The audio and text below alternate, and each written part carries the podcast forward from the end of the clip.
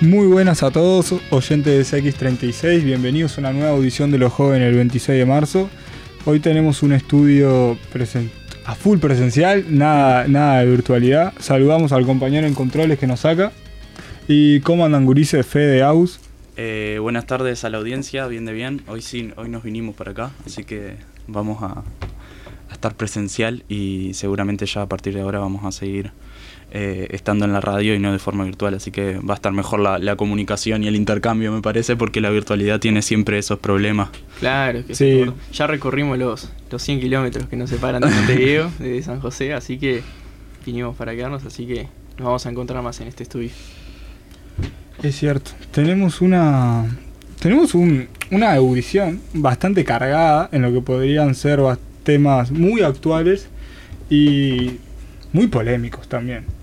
Eh, tenemos por un lado la, la visita que ya se concretó, si no, si no nos Eh, falla la sí, memoria, Del, del lunes al martes del fue. lunes fue. al martes, de Craig Feller, el jefe del Comando Sur. Se concretó para, para Uruguay, porque después se iba para Argentina, creo. Se llega, llegaba a Argentina hoy, si no me Ahí falla va. la, si no me falla la memoria, llegaba a Argentina hoy. Así que estos, estas manifestaciones de rechazo tienen que, que ser eh, más allá de lo nacional también, ¿no? De, de rechazo a su presencia continental, porque recordemos que es el eh, Craig Faller, el jefe del Comando Sur, que eh, tiene un historial bastante tétrico y cínico, ¿no? Y el Comando Sur también, ¿no? Con lo que fue el Plan Cóndor, con lo que fue la doctrina de la seguridad nacional. Así que es pertinente este rechazo a la presencia de, de, la- el- de un máximo representante del Comando Sur, como Sí. es Craig Fall. Que Craig Feller, que fue. es, es- es difícil pronunciar el Ahí apellido. va, sí, sí. Craig, o Faller, como lo queramos llamar, eh, estuvo en Irak, combatiendo en Irak. Mm, otra, una guerra imperialista de Estados Unidos. Sí, claro, porque 20 esto años. es todo parte de, de ese pensamiento de- americano de venir a de- liberar De países. ir a liberar el país. Y no solo de que son los dueños del mundo, ¿no? Y de Obviamente. que ellos saben lo que es la democracia y, y, que hay que repartir democracia. a, a los lugares supuestamente Una cuestión media evangélica ahí, ¿no? De, Claro. de repartir la democracia Una- por el una- mundo. Una cruzada. Sí, sí. Qué, qué raro que la democracia se, se reparta a base En de bombas, ¿no? militares. Sí, sí. bueno. Y, y bueno, nada, nada ha cambiado con el nuevo gobierno en, en- en Estados Unidos, ¿no? De Trump a Biden no, no, no hay una diferencia sustancial, sino que se mantiene el, eh, el- la estrategia imperialista de, Sí. de Es dominio, ¿no? misma que hegemonía. la, la invasión de Irak fue parte de- del Partido Republicano, no fueron los demócratas. Claro, sí, sí. O sea, es Fue exactamente lo Bush- mismo gobierno Bush republicano o padres, demócrata. Bush padres, ¿no? No, No, perdón, Bush Bush, hijo, hijo, Bush hijo. Bush hijo. Sí. También estuvo Y un continuismo en por- Afganistán. Mm. Sí, un continuismo por parte de, de los demócratas y, y Trump es el, el primero que pone un saca ni siquiera poner un freno sino sacar la pata del acelerador no pero ahora con, con Biden se tiene eh, mucha pinta de que se van a reforzar los esfuerzos eh, de la política exterior de Estados Unidos y, y que van a seguir eh, a- eh, intentos de como comentamos ya antes eh, intentar eh, una, una invasión imperialista, ¿no? Un- una amenaza imperialista en, en- bueno, en el Medio Oriente, en el escenario del Medio Oriente y, y África, ¿no? Sí, y en contraposición En, la... en África ya está, pero no, no, no militarmente. Estados Unidos lo que le brinda es apoyo económico y logístico a Arabia Saudita para la invasión de Yemen. Que. Yemen queda en. Es muy difícil no sé Sí, sí. África dónde queda Yemen, pero queda entre África y Asia, en el límite de un país al sur de, de Arabia. Es que a veces pensamos en injerencias y, y no es solo lo, lo que puede ser militar, sino lo, lo que es de, de, de entrega y de, y de secretos y de, Sí, y, y de esas cosas que no involucran bombas tampoco, ¿no? Porque no nos podemos pensar que, por ejemplo, acá en- aparentemente van a venir a tirar bombas, pero No, claro que no. el imperialismo trabaja de otras formas, ¿no? En, en América Latina y, y bueno, Que no es necesario invadir un país para Exacto, someterlo geopolíticamente a tus intereses geoestratégicos y económicos. No es necesario, solo necesitas eh, básicamente gobiernos aliados que te puedan acompañar en las cursadas o en las posiciones políticas que vos vas a tener. Sí, sí. Exacto. Y ahí cruza también la extorsión y todas esas, cosas que, que funcionan en, en, en lo que no es militar, ¿no? En lo que no es guerra propiamente dicho. Exacto. Y, y bueno, entonces es pertinente, como dijimos, el rechazo a, a esta presencia que, que hace la Unidad Popular en su conjunto, ¿no? Que saca un comunicado, capaz que no sé si lo, si lo podríamos leer o no, o si quieren seguir Eh, y, y decir nomás, puntualizar que hay un comunicado sí, de la va, Unidad Popular que es un, se es un puede... poquito, es un poquito extenso. Sí, sí, que se, ahí va, que se Como puede para leer leer. en audición. Exacto, exacto. Y, y nada, y que, por ejemplo, la Unidad Popular lo saca con, con la coherencia que lo caracteriza, ¿no? Que Exacto. además la Unidad Popular va a cumplir 15 años el 21 de abril, si no eh, digo mal, si no miento. No sé. y No, me parece que sí, Sí, sí. en abril. En el correo de abril. Y, mm, y bueno, ¿no? Destacar esa coherencia contra en- enfrentada o contra otros comunicados que pueden aparecer de, de otros sectores que están en la oposición parlamentaria que ¿Cómo, cómo puede ser el PSU? por como sí, sí, vamos a decirlo directamente, Como- que el PSU rechaza Rechaza la, pre- la presencia de la presencia de- del Comando Sur en, Igual que nosotros. ¿no? igual que nosotros, pero con la diferencia de una posición hipócrita, Con un ¿no? detalle importante, claro. porque ellos son son antiimperialistas pero hasta ahí porque Son antiimperialistas cuando no son gobierno. Ahí va porque si no después te mandan te mandan tropas a Haití te votan el envío de tropas a Haití Comen que- asado con Bush. ahí va sí. Sí, a alto, a alto de Golán No, también. eh, en ya que, ya que van nombra. ya que van las tropas ahí no Ah, Sí, no van a a, llevar la democracia a Haití. sino a especializarse en, en la doctrina de la seguridad nacional y en, Exacto. y en el combate a, al, a- al Mm. propio pueblo no Sí, no, eh, yo leí vagamente el comunicado del PSU y en una parte decía algo como que el gobierno de Luis Lacalle Pou se encuentra alineado con la postura estadounidense del Comando Sur y, de- y en general.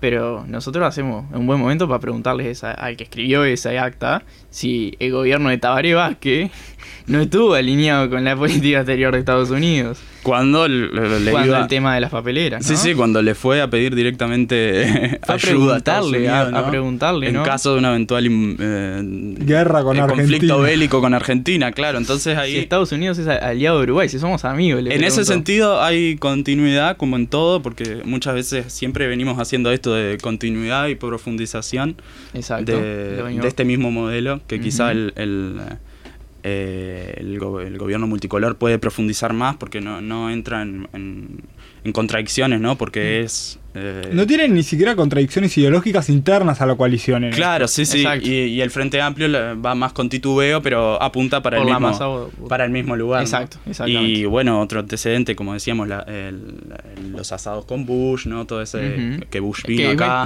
¿no? que se quedó muchos días, ¿no? Varios días. El envío de tropas a Haití. eh, ¿No? En la Minustá, que, que eso sabemos Sí, que... bueno, ahora el Valle de Jordan, me parece, ¿no? ¿Puede ser? Eh, Altos de Golán, sí que están alto, en el alto, de Golán. perdón, perdón. Sí, sí, sí. sí, sí, al Altos de Golán. Y la unidad popular puede hablar desde esa coherencia, ¿no? Desde, desde la coherencia de- que, que ha sabido tener al, a rechazar eh, categóricamente y siempre eh, las presencias de- de- del imperialismo, ¿no? Exacto. y, y no alinearse a, a estas cuestiones, ¿no? Y, mm, y el PSU no. El PSU El habla G20. de la hipocresía porque además el, el G20, ¿no? Que se hizo en En 2019. 2019. Exacto. Ahí nosotros nos volvimos base militar eh, Temporal. estadounidense temporal para garantizar eh, la seguridad de una reunión de líderes mundiales, pero Que tenía que ver Uruguay. Ahí va, en primer lugar que tenía que ver Uruguay, que no ¿Y qué participaba. Eh, y en segundo lugar que eh, no es el, el regalo de la soberanía, ¿no? Porque ¿qué, qué garantías hay de que en caso de que hubiese habido conflictos no se pase por arriba todo, toda la, la legislación Mm. uruguaya, ¿no? Exacto. Que prime, eh, no sé, el, el gatillo fácil Eh, en... de, de Yankee, sí, o sí, sea, obvio. fue un arriesgar bastante importante. Mismo a, poner en riesgo a ciudadanos de nuestro país, sin, al santo botón, sin Exactamente. razón, eh, exponerlos a, un- a algo aparte ni, ni siquiera por plata. Sí, sí, sí. Pero- A, a veces se dice que sí, pero en realidad es, es la entrega de la soberanía. es la entrega, sí, sin duda alguna. Eh, una, una cosa más sobre la entrega de la, de la soberanía. Eh, no solo a, ¿cómo es? No solo se discute por parte del... No solo lo podemos discutir por parte de la posición que tiene el frente, sino también hay que discutirla porque hay un discurso que lo vi poco instalado, pero que es que arranca por el ¿qué tiene de mal una base est- estadounidense? Porque si dicen rusa ya te ponen los pelos, los pelos de punta como si Rusia fuera algo distinto a Estados Unidos. Sí. Pero, eh, ¿qué tiene de malo una base estadounidense en el país? Porque muchos lo llevan, no se ve tanto en Uruguay, pero ese discurso lo he visto un poco instalado en el común denominador de la gente. Sino que internacionalmente te dicen que una base extranjera, concretamente Estados Unidos en los países, sirve para combatir el narcotráfico, por ejemplo, o la delincuencia. Pero si eso fuera cierto, ¿por qué no le decimos a Colombia? ¿Por qué no eliminó todo el narcotráfico de la delincuencia cuando es el país de Sudamérica que más bases estadounidenses tiene instaladas en su territorio? O, O mismo ver de la frontera de Estados Unidos para adentro. El problema de las drogas ha sido. No, o ve- o ver el caso de Haití, ¿no? Por donde pasaba el 10% de la droga que llegaba a Estados Unidos siendo el país más militarizado del mundo, ¿no? Con, con bastantes contingentes de distintos países en lo que fue la MINUSTA. Y sin embargo, eh, no combatía ni la delincuencia ni la droga, porque la droga llegaba a Estados Unidos por Haití. Así que, no sé, da incluso que pensar, ¿no? Con si, esos no es, si no discursos. es al revés. Si no es al revés. Y además, el quien se tiene que encargar de la, de la, de la seguridad es el propio Estado, ¿no? El, ahí el Estado est- está cediendo también. y- Está cediendo la soberanía sobre el control de la seguridad interna a una potencia extranjera. Exacto. Ojo con ese discurso también, ¿eh? Sí, sí. Porque en realidad es de fondo lo que está instalado. Que vos seas, que vos digas, bueno, que vengan a combatir el narcotráfico del ejército estadounidense. Está diciendo que el ejército estadounidense, o sea, de la principal potencia imperialista del mundo, venga a tu territorio a controlar a la delincuencia Exacto. Porque supuestamente tus fuerzas de seguridad son débiles ante los delincuentes. Sí, Cuando sí. O si, si, o ante el narcotráfico. si eso está pasando, habría que repensar la, la fuerza de seguridad de, de un, de un propio Estado, ¿no? Para que Sí, para combatir la delincuencia. Así que en ese sentido también no rechazar las bases militares extranjeras. En América Latina en general. Exactamente. Y bueno, esto capaz que podemos ir eh, concluyendo y, y ¿Vos querías a pasar a otro tema, Fede? algún otro tema, sí. Tenemos eh, el tema de la vivienda, ¿no? Con esta eh, apelación que va a hacer el, el- el Ministerio de Vivienda a la decisión judicial de otorgar eh, una solución habitacional a mm, familias de nuevo comienzo. Que ese es un tema, ¿no? Que ahí lo vemos puntual, pero el, el tema de la vivienda es, es un tema general, ¿no? El acceso a la vivienda es un- una problemática que tiene el, eh, la población uruguaya en general, la juventud uruguaya, ¿no? Porque ah, se especula con la vivienda porque los precios están por las nubes, ¿no? Porque los alquileres están por las nubes y, y un sueldo no da para, para, para eh, pagar un alquiler. Exacto. Se te va la mitad del sueldo, ¿no? Eso es como una norma general. La mitad, yo tan solo. sé. Depende, ¿no? Imagínate un- un- una familia, ¿no? 20 mil pesos te sale un- un- una cosa. Bah, a veces yo más. qué sé. o a veces más. No, en torno a eso. Una cosa digna, ¿no? Y la vivienda digna. Y, mm, y bueno, se dio un fallo sin precedentes que fue... eh, no, fue el- como la judicialización de- del derecho a la vivienda, ¿no? Del derecho que está consagrado en la Constitución, que no se respeta, porque eso es otra cosa. La, la- la ley se respeta eh, a veces, ¿no? Se respeta cuando, cuando le conviene a- al burgués, digamos, eh, digamos. Y en ese sentido es, es así, es, es la democracia burguesa en, en todo su esplendor. Entonces, exactamente. Porque a veces se respeta, a veces no, ¿no? Cuando, cuando hay que dar, eh, generalmente no se respeta, entonces la- las reglas cambian eh, de acuerdo a... A los intereses. Sí, sí, esto el- el- a veces eh, es papel mojado, digamos, no, no quiero así, pero en muchas ocasiones es así. El derecho a la vivienda que está consagrado en la Constitución no se respeta. Y bueno, este, este fallo que obliga al Estado a otorgar esas viviendas a, a esas familias del asentamiento Nuevo Comienzo, el propio Ministerio de, de Vivienda lo va a apelar. Ya peló. Ya lo está apelando, ahí va. Y. No, Ministerio de Vivienda, eh, Cabildo Abierto, Irene Moreira, para Que, contextualizar supuesta- también, ¿no? ah, que supuestamente basaron toda su campaña, o sea, basaron toda su campaña en el supuesto de que iban a frenar los asentamientos. Iban a construir viviendas para los más pobres. Y, a- y ahora mirá lo que hacen cuando están en el gobierno. Además, hoy. Otra hipocresía de Cabildo Abierto. Hoy decía Cereta en, en la entrevista en, eh, en por la mañana, acá en esta misma radio, que la opción que tienen esas familias es o, o el- o la cárcel o la calle. Entonces, en ese sentido, y también estar en la calle está penalizado, ¿no? Por la ley de faltas que, que se votó en la legislatura anterior y que ahora se está haciendo efectiva, ¿no? Se está, se está aplicando. El, Exacto. el estar en dormir en la calle está, está penalizado por, por esa ley de faltas. Entonces es una criminalización total de, de la pobreza. Y, y es así, porque o tenés vivienda o estás en la calle. Claro, es una o la otra. y además son familias, ¿no? Son familias con niños que, que no tienen forma de salir adelante y en ese sentido el, el Estado se hace cargo y el Ministerio de Vivienda apela Apela. esa sentencia. Y digamos, a- antes de pasar al argumento que dio el Ministerio de Vivienda, que fue bastante nefasto, eh, hay que decirlo, eh, ¿cómo nos podemos, si esos niños terminan en la calle, ¿no? O sea, básicamente, posibilidad de futuro, digamos, a largo plazo medianamente estable, no hay ninguno. Sí, sí, y bueno, Y después nos vamos a quejar de cuando esos niños crezcan y no les quede otro remedio de salir a, a delinquir. sí, sí. Que evidentemente la delincuencia hay que penarla. Eso nadie está en contra de eso. Hay que ver qué tipo de penas. Pero otra cosa es cuando decimos que hay que acabar con la inseguridad, que hay que acabar con la pobreza y el Ministerio de Vivienda toma fallos como estos. Exactamente. Y además, vos decías, ¿no? El- el niño en la calle. eh, veamos la- la- la- el problema también de la virtualidad en la educación, ¿no? Como alguien que no tiene acceso a un dispositivo, eh, a internet, a, a un ambiente digno para estudiar, porque...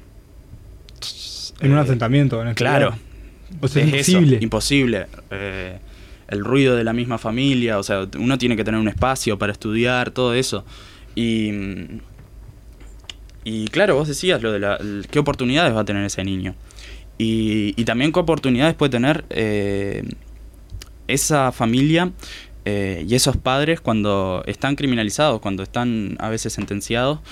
¿Qué oportunidades tienen para acceder al, al mercado laboral eh, teniendo como dirección, ¿no? poniendo como dirección en, en su currículum o en algo, eh, la dirección de un asentamiento. O sea, ese es otro problema también. Que hablando del problema del desempleo. Obvio. Y imagínate si terminan, si terminan presos, que van a tener antecedentes penales. Sí, sí, Menos claro. aún van a tener chance de acceder al mercado laboral, que ya de por sí es bastante Cruel. cruel para, para- en ese sentido para ellos. Ujú.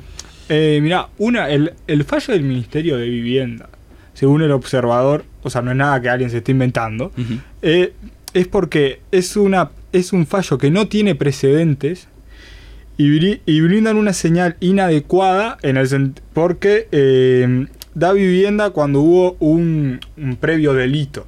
Sí, sí, Porque el- la tomaron ocupación. el- la ocupación.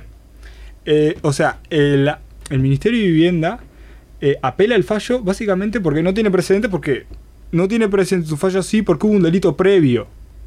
O sea, lo Ese- toman por ese ahí. Es el argumento, sí. Que ese es el argumento, pero ellos previamente están violando la constitución al no, otor- a no otorgar eh, una vivienda digna a los a las habitantes del asentamiento. Y además, eh, Están poniendo el código penal eso hay sobre que la ver. constitución. Hay, Eso no, mismo. Y hay que ver las dificultades que, que uno tiene cuando quiere acceder a una vivienda de, de forma, digamos, de forma le- legal, ¿no? Que, que habría que poner el foco ahí, ¿no? ¿Por qué los alquileres son tan altos? ¿Por qué el... Hay una especulación inmobiliaria Exacto. brutal. Exacto. Y saben, ¿saben qué también me llama ¿Por mucho? qué acceder a una vivienda es imposible? Claro, no, no, disculpa, sí. No, no, no, era eso. No, que otra cosa, que en contraposición a todo lo que decís, algo que me llama la atención es la cantidad de edificios abandonados que hay en Montevideo. Es impresionante. Sí, la sí. falta de vivienda es un problema que, que se ve que se está forzando por no solucionarlo. Están haciendo esfuerzos para que se mantenga así, porque tiene una solución bastante accesible y bastante eh, bastante sana incluso, no requiere construcción de nuevas, sino reacondicionamiento de otras. Si, si han pasado por Ciudad Vieja, to- todos los espectadores asumo que han caminado por ahí, y es impresionante la cantidad de edificios viejos. Y de Ahí hecho, por hay. ejemplo, el, el caso de, de esta familia que ocupó ahí en, en Mercedes y ahí en eh, cerca de la Plaza de los Bomberos, Sí. Que fueron intimados a desalojar, desalojaron efectivamente, y hace un año o dos, y el edificio sigue abandonado, sigue derruben- der- eh, deteriorándose, Claro. y, y ahí está. Ahí está. sí, y, sí. y esta familia fue, fue forzada a desalojarlo. Eh, Son, son cosas que son increíbles y básicamente eh, a dónde uno quiere llegar como país a todo esto. Porque uno ve por el camino que está yendo Uruguay no es extremadamente nada distinto al que está al que llevó previamente, que capaz que muchos docentes no lo conocen, en el caso de España. En España más del 80% de los jóvenes menores de 29 años, 29 años, o sea que por lo menos pueden tener 7, 8 años en el mercado laboral, vive aún con sus padres porque no puede acceder a un alquiler. Sí, sí. Y, y acá debe ser igual, ¿no? y No acá te- no, no- sé si debe ser igual, Igual, espero peor. que no, pero nos vamos a acercar a esas cifras. Pero. es- No, es más, era más de un 90% incluso, no más de un está, 80%. son cifras O sea, imagínense hacia dónde nos encaminamos cuando la especulación de la vivienda es tan brutal, donde no se quieren afectar los intereses de, o de grandes inmobiliarias o de grandes empresarios particulares que compran muchas viviendas porque tienen capital y después las ven y después las alquilan Sí, sí. o las revenden a precios exorbitantes. Exacto.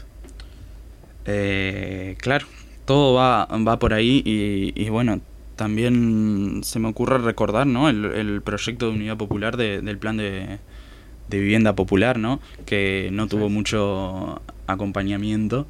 En el- en el Senado. En el Senado, ¿no? En el Senado se, se, se reinventó, digamos, Sí. con el mismo nombre y se... Y se Le metieron una cuchara, le sacaron, pusieron lo que quisieron ahí va el contenido. Sí, sí, sí. con el mismo nombre. con el mismo nombre y que realmente no, no apuntaba eh, luego de pasar por el Senado a solucionar nada. Que después se arrepintieron de no haber aprobado eso. Sí, sí, sí, claro, ahora que son oposición ya las cosas cambian y... Claro.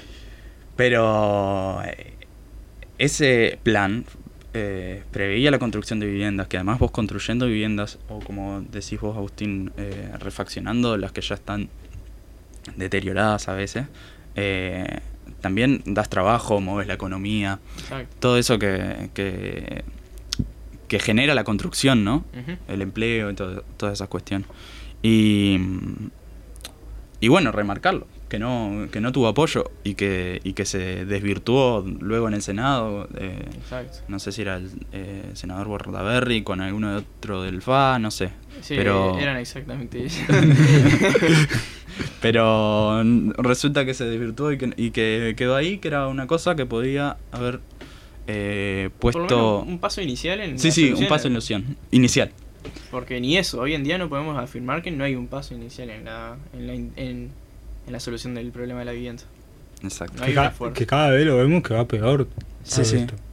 Y, y se viene, también se viene el, eh, el invierno, todo lo que ello implica. Exacto. Eh, la gente comiendo en ollas populares, que son alrededor de 150.000 personas. Que nadie habla de las ollas populares en esta- en este momento. Sí, sí. Y, y bueno, y, y también un, un, un presidente de la calle que ayer dio una conferencia, ¿fue ayer? Fue ayer, precisamente ayer. Que, que no incluía ningún tipo de medidas, ¿no? Entonces sale a decir... Hablando de medidas, Nada. perdona que te interrumpa. Salió un, est- salió un estudio que se hizo en Chile. Que Ujú. Chile vacunó al 93% de su población con la Sinovac y lleva a más o menos un 40% de vacunados. Eh, un, un experto, creo que de la universidad chilena, no me acuerdo el nombre, dijo que si no se tomaban otras medidas, ¿no? eh, solo se iba, porque Chile estaba totalmente descontrolado como Uruguay. Sí, sí. Solo se iba a poder reducir los contagios cuando se alcanzara la inmunidad en un 46%. O sea, si ya tenemos contagios descontrolados, imagínense un 46% menos, que es la mitad. Pero aún siguen siendo muchos.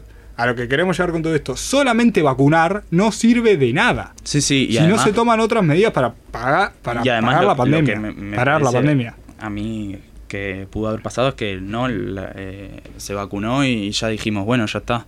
Que es vacunar y, y seguir con las medidas de, de, de cuidado, ¿no? No de distanciamiento y, y todo eso. y puedo ir a la clande. Pero No, por esa vaina. No sé si, si, bueno, se extiende la no presencialidad hasta el 30 de abril, puede ser. Que se espera que, el- que, el- que a finales de abril ya la inmunización de, lo- de los docentes esté, ¿no? Sí, la Por de la familia de los niños Sí, y pero, adolescentes. sí, pero, por eh, ejemplo, se pone este argumento como vamos a volver después de abril, pero ¿por qué empezamos en marzo que no estaban vacunados, no? Porque no se sabe. Porque tiene, porque la presencialidad tenía que volver. Tuvimos dos semanas de marzo en, presencial- en presencialidad que tiene que volver, pero bueno, hay que ver si tiene que volver en estas condiciones. Que no tenía que haber empezado en estas Ahí condiciones. va. Y hay que ver qué, qué ayuda eh, se da en, en las condiciones que tenemos, ¿no? De virtualidad que... que Que la UDELAR ya pidió más recursos. sí, Lo sí. pidió Yarin. y que, y que va a generar un problema a la larga y que se va a ver en, en el mediano y en el corto plazo. Eso es algo muy. que eso es algo que vamos a ver cómo la calidad de lo. de la. La enseñanza. de la enseñanza baja.